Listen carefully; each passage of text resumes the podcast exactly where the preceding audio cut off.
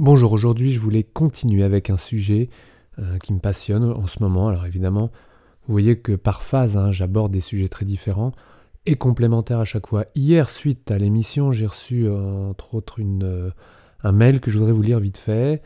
je viens d'écouter ton podcast sur les histoires de plateau et de rechute. Et c'est exactement comme ça que je envisage ma récupération. Et d'ailleurs, je n'ai plus peur de la dystonie. Car à chaque fois que je tombe sur une difficulté, je la résous rapidement.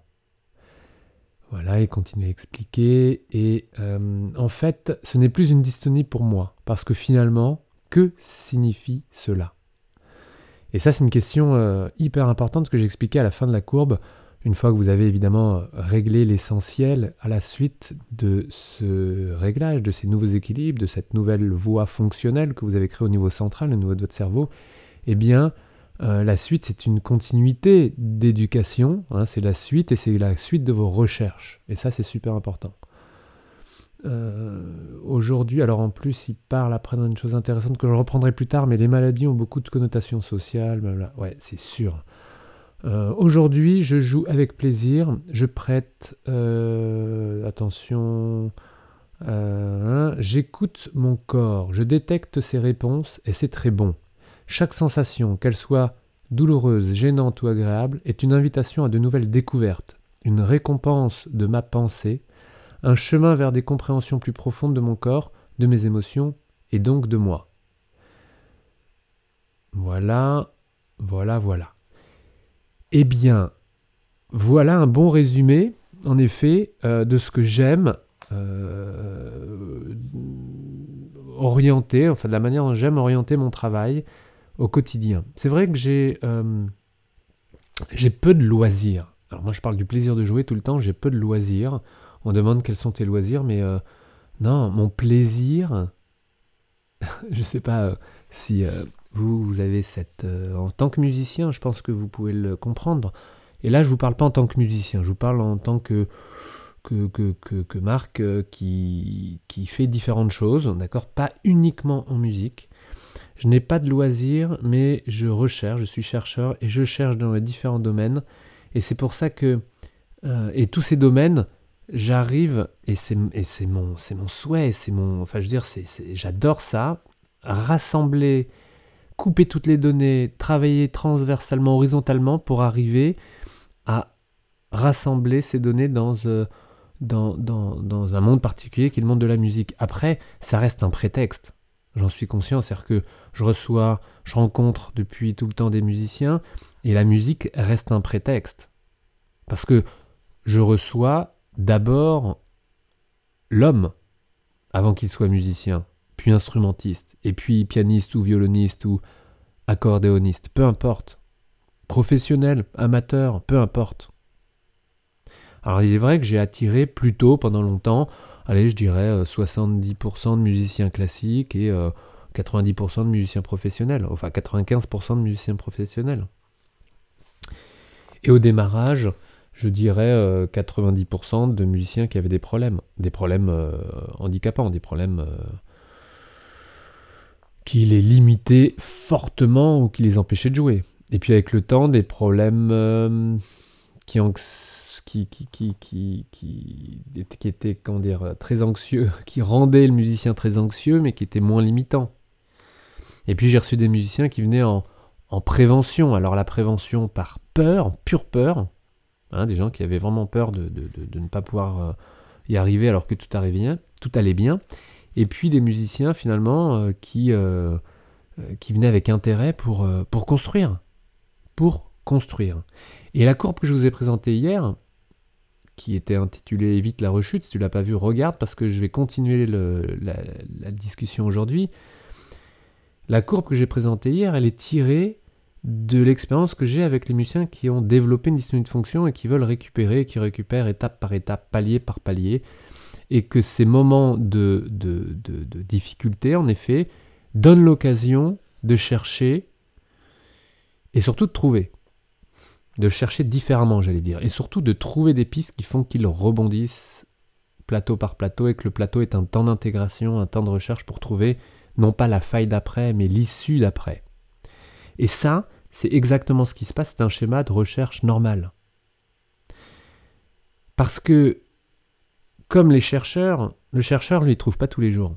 D'accord? Vous êtes des chercheurs, hein, vraiment, je fais le parallèle parce que c'est évident. Le chercheur, il ne trouve pas tous les jours. Vous, vous avez un objectif qui est votre prochain concert, votre prochain enregistrement, votre prochaine répétition, votre, vos prochains projets et euh, votre prochaine journée où vous allez travailler personnellement. Donc vous voyez, vos, vos, projets se passent à différents niveaux de temps et votre recherche, elle est un peu constante. Elle est de comment... Euh, amener le plus beau ou le plus proche de ce que vous voulez exprimer lors de votre prochaine exposition. C'est que cette exposition, elle se fait progressivement dans la vie. Et parfois, elle va de plus en plus grande, et ça ne veut pas dire de plus en plus de stress, mais euh, et parfois vous avez un peu moins ou de moins en moins et quand vous êtes euh, dans une dynamique de récupération, par exemple la dystonie, bah, évidemment ça réduit, vous réduisez les expositions parce que ce n'est plus possible. Et puis vous repartez et cette reprise d'exposition est d'ailleurs très importante parce qu'elle doit être organisée en fonction euh, de, votre, de vos possibilités, du coup de, du, moindre stress. Et en même temps, et c'est là où je voulais venir et je l'ai à peine abordé hier en fin de vidéo, ce stress, constructif. On dit comme ça Il vous aide à construire parce qu'il vient vous toucher là où justement il y a une faille. C'est pas par hasard qu'il vient vous toucher à un endroit ou un autre. Devant un obstacle, on a plusieurs tendances. Alors certains auteurs euh, le mettent plus sur l'ordre du des hommes, des femmes. Apparemment, c'est des recherches euh, scientifiques, donc euh, vous allez le deviner et le comprendre. Il y a deux réactions. Ce que vous connaissez peut-être, c'est fight or fly. Ça, c'est la première réaction face au stress. Vous pouvez vous battre ou vous pouvez fuir, vous envoler. La lutte ou la fuite. Fight or flight. Ça, c'est une des réactions, une des actions que l'on peut avoir qui est programmée face à un stress. Alors évidemment, euh, imaginez euh, quelqu'un qui vous, attaque, bah, vous, pouvez vous battre ou partir. Ça dépendra un peu de, de, chacun. Quand un stress vous attaque, parce que les stress sont multiples, hein, eh bien vous pouvez réagir de la même manière. Vous acharnez, et lutter, ou abandonner dès le départ. Il y a une autre forme d'action contrôlée que vous pourriez avoir, et celle-là, elle est au moins aussi importante. En tout cas, elle m'intéresse, et je la pratique depuis, euh, quelques temps, et je la préfère. C'est, en anglais, ils disent pause and plane. Donc c'est vraiment... Euh, ok, tu fais une pause à ce moment-là. Tu prends le temps de faire une pause avant de t'enfuir ou avant de, te battre. Alors là, je parle pas de si quelqu'un vous assaille. Hein. Il n'y a peut-être pas le temps de faire une pause, quoique.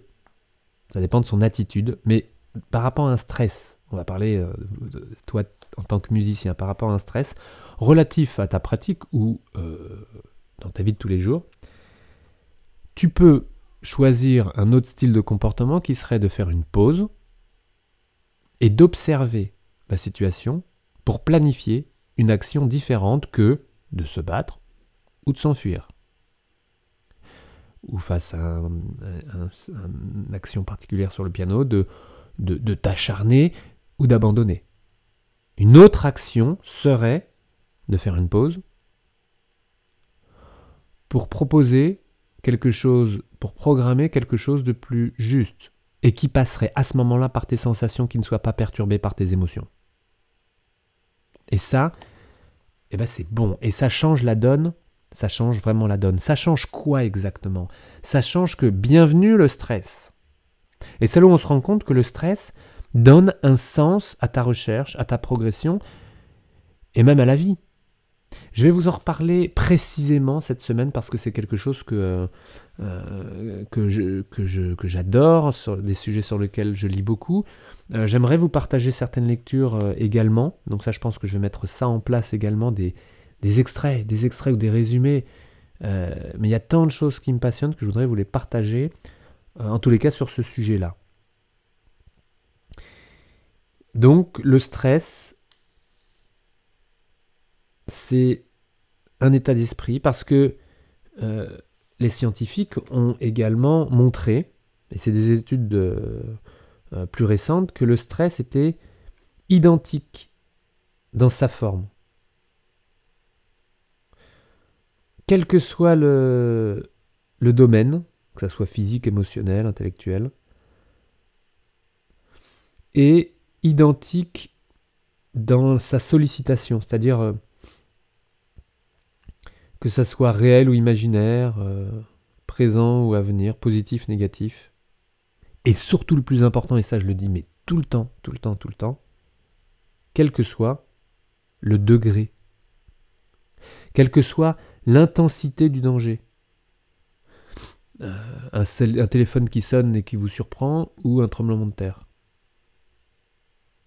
Et ça c'est génial parce que c'est pas une histoire d'intensité, c'est pas une histoire de contexte, c'est pas une histoire de, c'est une histoire de comment vous l'interprétez au moment où vous le vivez. Car l'état d'esprit que tu as sur le stress est plus important que le degré de stress. Et ça, c'est énorme. C'est énorme. L'interprétation, et là en musique, c'est génial si tu fais le parallèle, l'interprétation du stress donne plus de résultats positifs sur cette gestion du stress que le degré du stress en question. J'espère que c'est clair pour toi. Et c'est énorme et tu peux t'en servir. Et je donne un exemple, mais c'est un exemple. Je ne sais pas si je dois le donner parce que vous allez vous, vous concentrer là-dessus, mais c'est vrai pour, tout. Regardez-le, regardez, regardez la prochaine fois que vous avez un stress. Ça ne veut pas dire relativiser. Hein.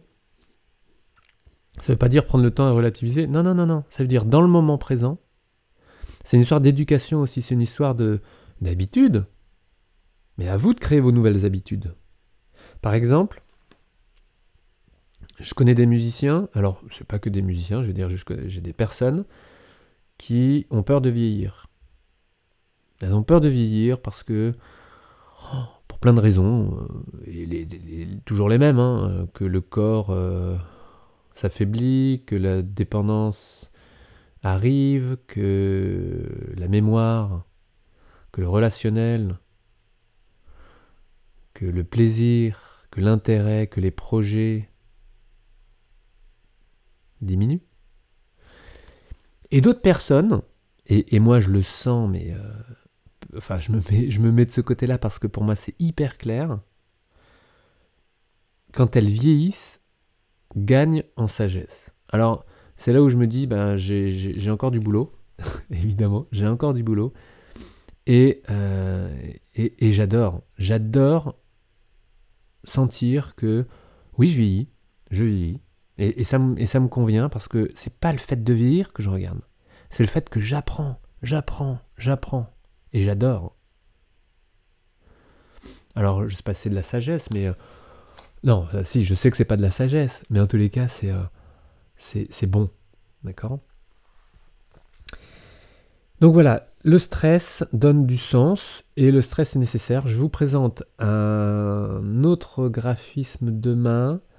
Regardez, il va vous plaire aussi. Euh, c'est comme si je dézoomais un peu.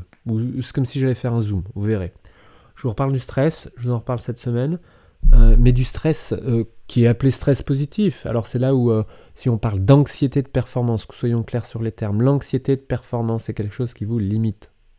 L'anxiété avec des symptômes limitateurs qui vous provoquent des tremblements, des mains moites qui vous fait glisser sur votre instrument, qui vous donne une gorge sèche, qui vous empêche de chanter, et de respirer. Ça, c'est un stress limitant. D'accord C'est un stress négatif. C'est ce qu'on appelle l'anxiété de performance. C'est vraiment une émotion, l'anxiété, la peur, qui vous limite et qui fait que vous arrivez sur scène en étant à 60% de vos capacités. Euh, ça peut convenir à certains parce que euh, derrière ça, euh, ce stress ou cette souffrance, fait partie du personnage et de l'interprétation, et le public aime ça. Mais est-ce que c'est un plaisir pour vous? Est-ce que c'est très confortable? Non, c'est une horreur. Certains grands partageaient. Euh, et je prends souvent l'exemple d'Edith Piaf qui disait bah, qu'elle vomissait avant de rentrer sur scène, qu'elle était malade avant, et qu'elle pensait que c'était inévitable ou que c'était comme ça. Enfin bref, ça faisait partie de son personnage. Elle s'est rendue malade, ceci dit.